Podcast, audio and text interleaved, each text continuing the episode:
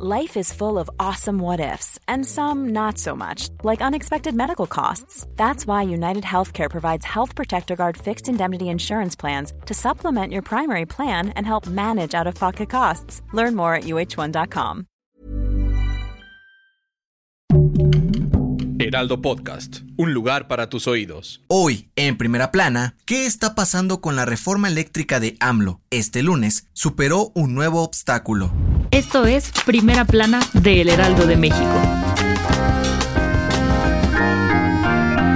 Este lunes, la reforma eléctrica de Andrés Manuel López Obrador vivió un nuevo capítulo de su historia, que al parecer uno de los finales, pues las Comisiones Unidas de Puntos Constitucionales y de Energía de la Cámara de Diputados aprobaron el dictamen y ahora solo falta que se discuta en el Pleno de San Lázaro para saber si se hace realidad o no. Morena, el Partido del Trabajo y el Partido Verde inclinaron la balanza con 47 votos a favor, mientras que la alianza Va por México, PRI, PAN y PRD pusieron 36 votos en contra en la mesa. Con este resultado, la propuesta de AMLO será sometida a consideración en San Lázaro este martes o posiblemente el miércoles, si es que hay manifestaciones fuera de la Cámara de Diputados en la Ciudad de México. A todas luces, parece que esta semana será clave para la reforma eléctrica, pues mientras Morena busca que se apruebe lo antes posible, el presidente del PRI, Alejandro Moreno, llamó a todos sus legisladores y a sus aliados del PAN a votar en contra de ella, cosa que no cayó para nada bien a AMLO. En la conferencia mañanera de este lunes, dijo que el PRI y el PAN no ganan nada uniéndose, pues le dan la espalda a sus ideales, por lo que les pidió que sus votos fueran totalmente individuales y apoyen la transformación energética de México. ¿Qué crees que pase con esta reforma? ¿La aceptarán?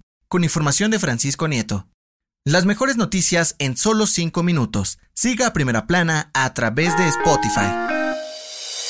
Después de un año lleno de malas noticias para el sector turístico, ahora tiene una buena. Pues según el INEGI, México recibió más visitantes extranjeros en febrero del 2022 a comparación del 2021. Sí, nuestro país recibió 2.6 millones de turistas en febrero de este año, un 65% más que el mismo mes del año pasado. Y por si fuera poco, los extranjeros gastaron un poco más que de costumbre, pues desembolsaron cerca de 735 dólares en promedio en sus viajes. Esto es una buena noticia, porque ayuda a la recuperación económica de una de las industrias más afectadas por la pandemia de COVID-19. Con ello, comerciantes, hoteleros y el mismo gobierno puede ayudar a invertir en mejorar la infraestructura turística del país y así atraer a más extranjeros. Además, ¿a quién no se le antoja solearse en las playas mexicanas? Con información de Enrique Torres.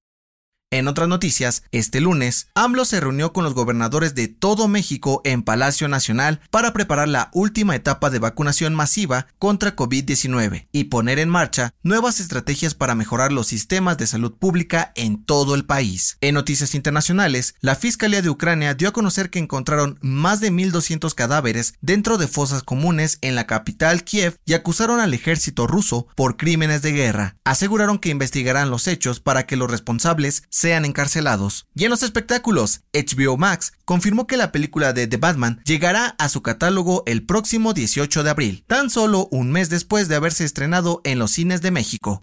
El dato que cambiará tu día.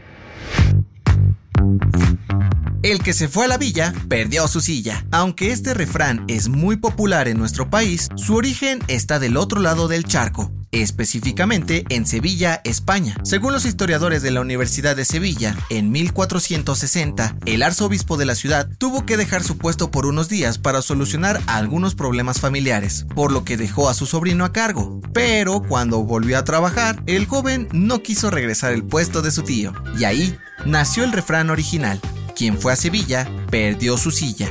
Con la conquista, la historia llegó a oídos de los mexicanos y se adaptó haciendo referencia a la Basílica de Guadalupe. ¿Te lo han aplicado alguna vez? Yo soy José Mata y nos escuchamos en la próxima. Esto fue Primera Plana, un podcast del Heraldo de México.